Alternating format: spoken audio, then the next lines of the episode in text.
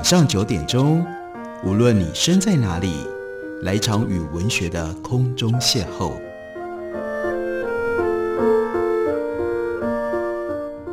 杨照谈书，邀您一同遨游文学世界，认识古今中外的经典之作。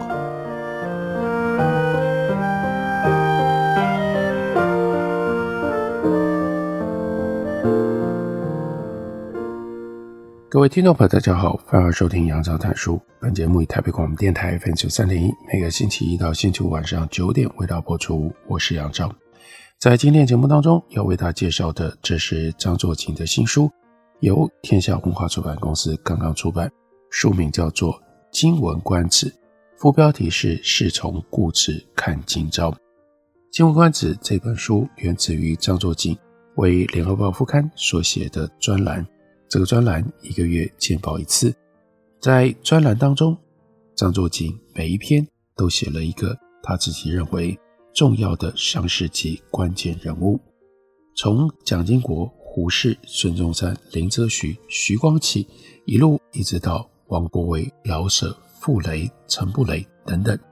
我们来看一下其中比较特别的几位，一位是俞大为，俞大为是在一八九七年出生，到一九九三年去世，而他参与过的重要历史事件，也是张作霖他文章选择的开头。那是一九五八年八月二十三日下午六点三十分，中共以沿海各据点一共三百四十门火炮，疯狂炮击金门，二十四小时落弹五万七千四百发，经防部。陆海空三位副司令官吉星文、赵家乡和张杰殉职。当时在金门巡视的国防部长，那就是于大伟，他还被炮弹炸伤头部。据说这是中共有情报，知道于大伟当天在金门，所以第一波炮击就集中轰炸经防部，意图要去于大伟而后快。从一九五八年。接着快速的跳到四十一年之后的北京，一九九九年九月十八日下午，中共中央国务院、中共军委召开大会，干嘛呢？要表彰研制两弹一星有贡献的元勋二十三个人，由中国导弹之父钱学森代表致答词，而钱学森一开头就说：“今天受奖者大多是七十岁以上的第一代科学家。”指的是新中国成立之后的第一代，在座者有第二代梯队以及第三代梯队。我们第一代梯队对国防科技发展的成就交出了一张成绩单，算是对于国家的期望有了一点交代。在此，我要特别告诉大家，有三位先贤前辈是我们这一代人永远感恩和怀念的。由于他们三位的远大眼光。以及培育人才的宽宏胸襟，十年树木，百年树人，才有今日的开花结果。大家当然会很好奇，那钱学森所说的是哪三个人呢？真的令人意外，因为他讲的第一个就是于大伟。他说，例如在场的受奖人任新明、秃守二、姚向斌、孙家栋、黄伟禄、徐兰如、沈正功。和谢光选都是在于大维的兵工厂以及研究机构工作，或者是资送出国留学培育出来的人才。听到这里，在座的党和国家领导人都报以热烈的掌声，这显示了科学家尊重历史、实事求是的严谨态度，也影响了政治人物。钱学森表示感恩跟怀念这三位前辈，都是。著名的科学家，他们是于大伟、吴大猷和翁文浩。吴大猷曾经担任过中研院院长。台湾的年轻人可能不太知道翁文浩，他是有名的地质学家，之后从政，甚至担任过行政院长。一九四九年大陆剧变，他到法国去避难。一九五一年回到大陆，一九七一年逝世。钱学森提到三位先贤。不过呢，他特别强调俞大伟。他说，俞大伟曾经就读美国哈佛大学和德国柏林大学，以学者的身份受邀从政，在一九三三年年初担任国民党时代军政部兵工署署长，主管全国军火武器的研发和生产制造。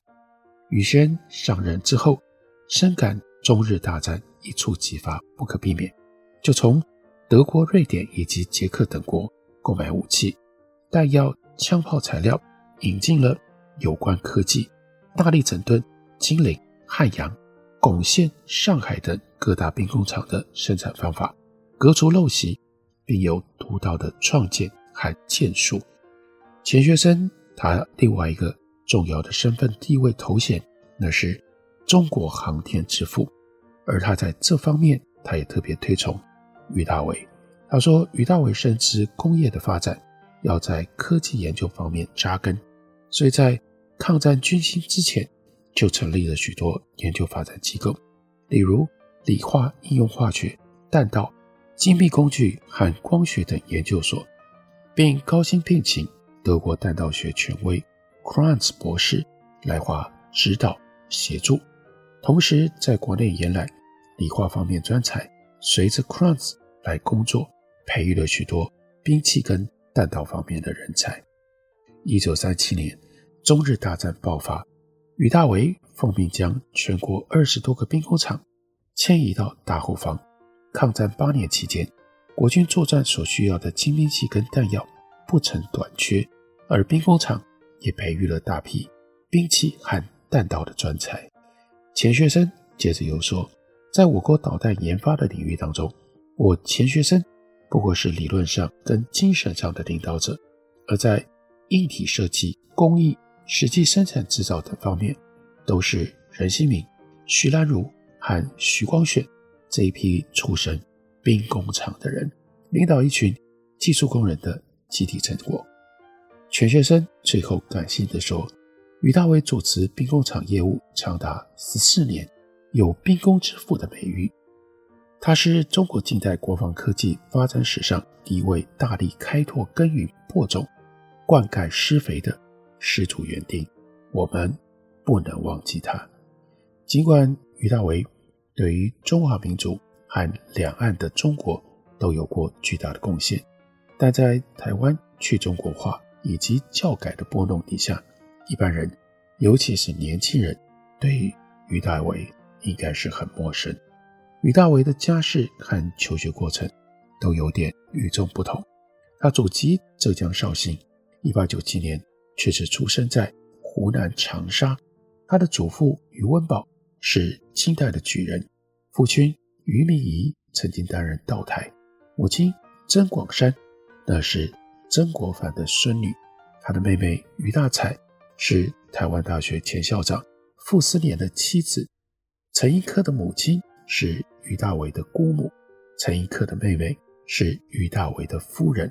陈寅恪的父亲陈三立、祖父陈宝坚和于大伟的父辈、祖辈都相交很深。于大伟童年在上海度过，他就学会了多种外国的语言，并且深得数学跟化学的乐趣。从圣约翰大学毕业了之后，一九一八年他就到了美国哈佛大学，主修哲学。三年十二门课，通通都拿 A，拿到哈佛博士，就前往德国柏林大学留学，继续攻读德国哲学和数学。他曾经亲自听过爱因斯坦讲相对论。从哈佛到柏林前后七年，俞大维都跟他的表哥陈寅恪同窗共处，他们是两代姻亲，三代世交，七年同学。所以傅斯年曾经说。俞大为和陈寅恪是中国最有希望的两个读书种子。俞大为在政府官员当中以博学著称，不过他最为大家赞誉的是他的清廉。美国两位作者 Barbara Tuchman 他所写的《史迪威战》，以及 White 他所写的《霹雳中国》，都多次批评国民政府官员贪污腐化，但极力推崇俞大为清正廉洁。俞大为在德国研修军事的期间，曾经参与国民政府购买德国军械，非常的认真，被政府任命为驻德商务调查的，被政府任命为驻德国商务调查部的主任。后来多次督导采购外国的军需物资，按照国际惯例，收取工厂佣金是天经地义的事。至于暗箱黑箱操作，就更难防范。但是俞大为自始至终一身清白。为了要防止弊端，凡是大规模的订货，俞大为都亲自参与。一九三零年，他奉命采购欧洲有名的 Bofors 所生产的。七五型山炮，他亲自到工厂所在地，那就是瑞典去洽谈。当时政府每年都向这个厂 Bofors 购买十二门七五型山炮，厂方也照例就准备了十二门，并且告诉他会有一笔不少的回扣。当他知道这笔回扣可以购买三台同样规格的山炮，他就说：“希望你们赶工。”十五门山炮，不是十二门，是十五门山炮，可以一起交货。中国研究原子弹不是始自于中共，国民政府做了。一九四五年十一月，军政部部长陈诚，次长兼兵工署长，那就是俞大为，邀请了吴大猷、曾昭伦韩华罗庚商谈，要研制原子弹。专家意见是我国毫无基础。要先由培育人才着手，所以，所以陈诚、俞大为采纳了这样的想法，就聘请吴大猷、曾昭伦和华罗庚两个人率领王瑞宪、唐敖庆、孙本旺，再加上李政道、朱光亚，在一九四六年到美国去研习。俞大为还以兵工署的名义向国外派了不少研修生。后来，这些人才为中华人民共和国国防的建设做出了巨大贡献。其中，李政道还得了诺贝尔物理奖。抗日虽然胜利，内战反而升高。一九四九年，形势骤变，俞大维随着政府撤退到了台湾。一九五零年三月，蒋介石任命俞大维为国防部长，他因为耳朵有问题，就没有就职。改任驻美采购主管。一九五三年，蒋介石再度任命他为国防部长。俞大维不是国民党员，更不是黄埔出身，不是蒋介石的亲信嫡系，但蒋介石坚持要他担任国防部长，充分显示出对于于大为的认识和信任。我们休息一会儿，等我回来继续聊。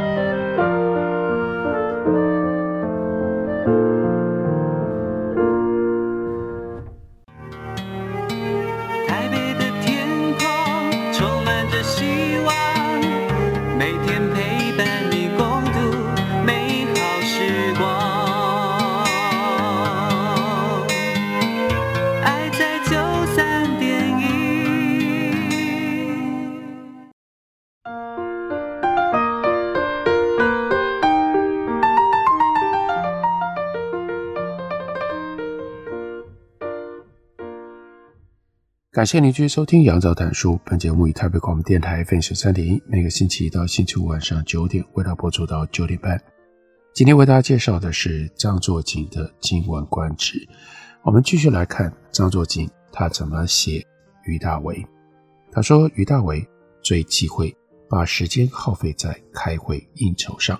他担任国防部长，上任第一天讲了五分钟的话，他就搭军舰到金门、马祖。大陈岛去巡视，他在职期间去大陈、马祖、金门各岛一百三十次以上，平均每两周就去一次。人称国防部长的办公室，事实上是在金门。他的信条是：我不能去的地方，我就不能派我的部下去。于大为担任国防部长，坚持任人只看他的能力。他说：“我用人就不问是不是黄埔，或者是来自于航母，只要忠诚能干又肯干，我都喜欢。在历史上，君臣之间肝胆相照、推心置腹，像唐太宗和魏征那样的典型极为少见。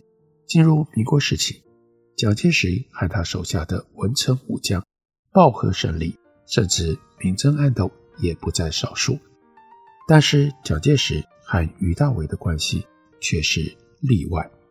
俞大维自幼就受到良好的家庭教育，精读古籍，博览群书。更重要的是，他以效法圣贤作为他的人生目标。他曾经向母亲询问曾国藩的做人处事准则。老夫人说，文正公就是曾国藩，一生严明治军，谨慎治世，勤俭持家，恪守民族传统美德。所以，不近人情的事不做。这一条就变成了俞大为他生平恪守不渝的处事原则。他在他自己所写的《九十随语》，到了九十岁那一年，他所说的“自幼及长，影响我最深的是母亲经常对我转述曾文正公的一句话：“不近人情的事不做。”母亲是曾文正公的孙女，这句话由母亲说来，倍觉平易深远。我因此终身奉行。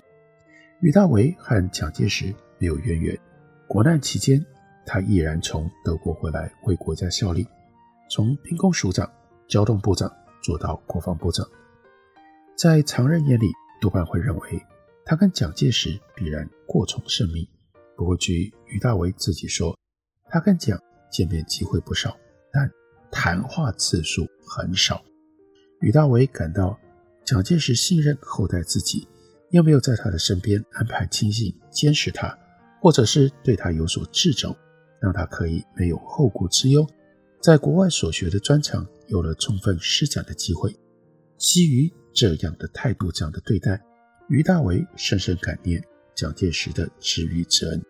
抗战胜利之后，当时兵工署还没有回迁，于大为还在重庆，那个时候母亲生病了。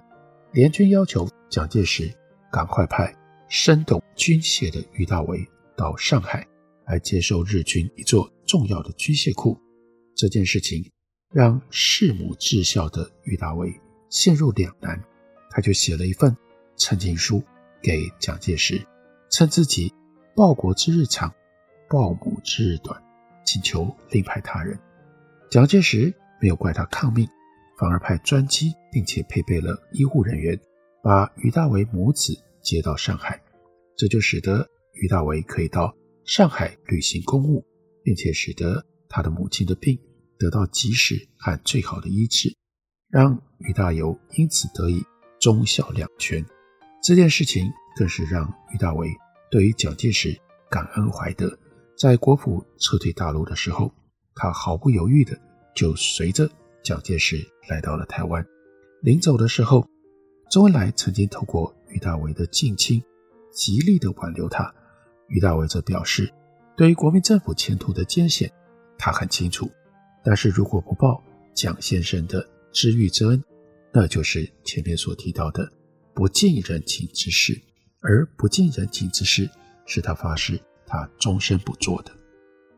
于大为对蒋介石的报恩，主要是通过恪尽职守、做好工作来体现，而不是挂在嘴上，或者是时时的跟随在蒋介石的左右。于大为晚年曾经对人透露说，总统府跟国防部一起都在介寿馆，也就是今天的总统府，所以他的国防部部长办公室跟蒋介石的办公室其实中间有一道暗门相通。可以随时见面，但是他们两个人谁也没有用过那一扇门，可见得他们互相理解、互相信任。蒋介石去世了之后，每逢忌日冥诞，俞大为一定会去慈湖陵园谒陵。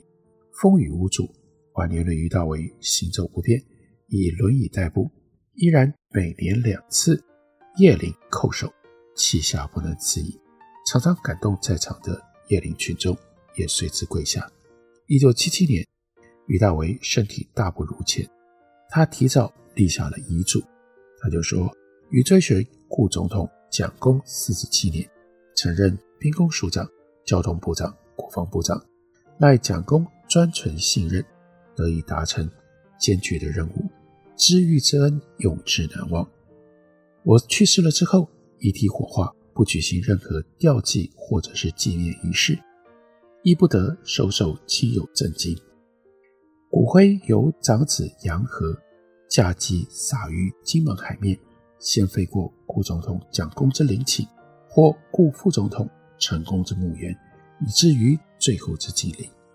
立遗嘱十六年之后，俞大维在一九九三年初判依佛门，法号叫做晋伟，当年七月八日去世，享寿九十六岁。遗嘱将藏书分成两类。军事科学书籍送给圣经大学，文史哲及自然科学一共有七千多册，则捐赠给台湾大学。晚年的俞大维对于两岸关系非常的关注，他曾经对人表示，希望两岸和平，不要再起干戈。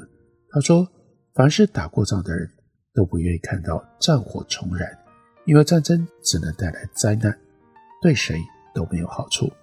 对于俞大为这番话，不晓得今天两岸还有多少人听得进去。这是张作霖写俞大为，特别写到了俞大为和蒋介石之间的关系。不过，在和蒋介石的关系上，并不是每一个人都跟俞大为一样，可以保持这样君子之交，同时有这么深厚的情感。比如说，在专栏里。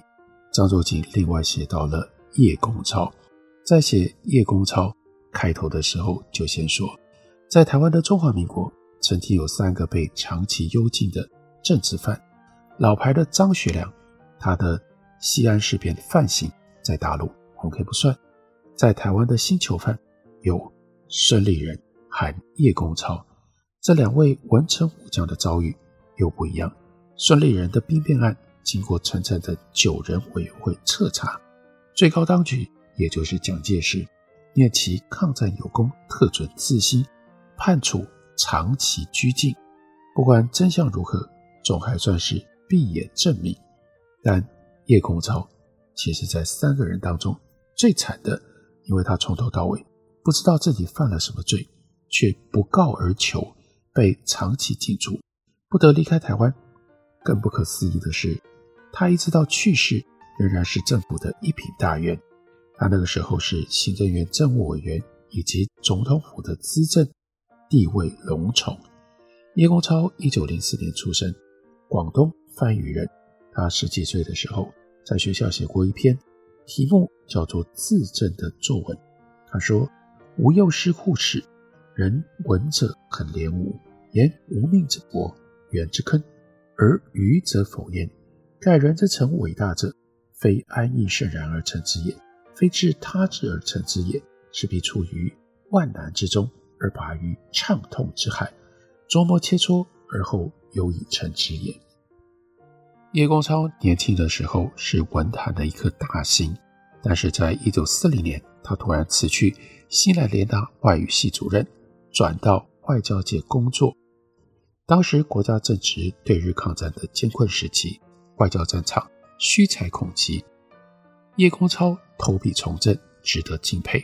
不过，清华学生留学英国，后来成为著名诗人的王辛迪却认为，在旧日师友之间，我们常常为叶公超先生在抗战期间由西南联大弃教从政，深致万叹，既为他一肚子学问可惜，也都认为他哪里是一个在旧社会做官的材料。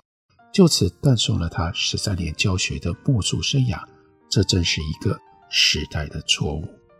叶公超转入外交界，先被国民党中宣派到马来西亚、新加坡和伦敦工作。抗战胜利回国，正式进入外交部，担任参事、欧洲次长、常务次长、政务次长。政府迁台，升任外交部长。他在部长任内完成两件大事：一九五二年。和日本代表和田烈历时两个月零七天的马拉总司谈判，签署了中日和约。一九五四年，和美国国务卿杜勒斯签订中美共同防御条约让国家大局得以稳定。叶公超脾气不好，是出了名的，对家人、亲友或同事没有不同。在北平的时候，吴宓到他家吃饭，他嫌菜烧得不好，当场斥责太太袁咏熙，并且把碗筷摔在地上。袁咏熙一言不发，静静站在一边，等丈夫发泄完了，她才说：“饭菜不合胃口，我有责任，但你当着客人的面发这么大的脾气，也是不合适的。”这是出自于吴宓的日记的记录。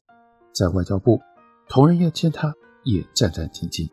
政务次长胡庆余曾经说：“他的脾气在一天当中就有春夏秋冬四季，你拿不准。”去见他的时候，会遇上哪一季？大家凭运气，可能上午去看他还好好的，下午就被骂了出来。这样的脾气，终于使得他在事业的巅峰的时候栽了一个大跟斗。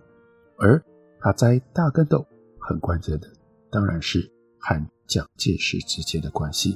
这一直到今天，是外交史上的一个重要的公案。我相信大家应该会感到非常的好奇。叶公超也是一个值得我们认识的人。记录在张作锦的这本新书《今闻官职是从故职看今朝》里。感谢您的收听，明天同一时间我们再会。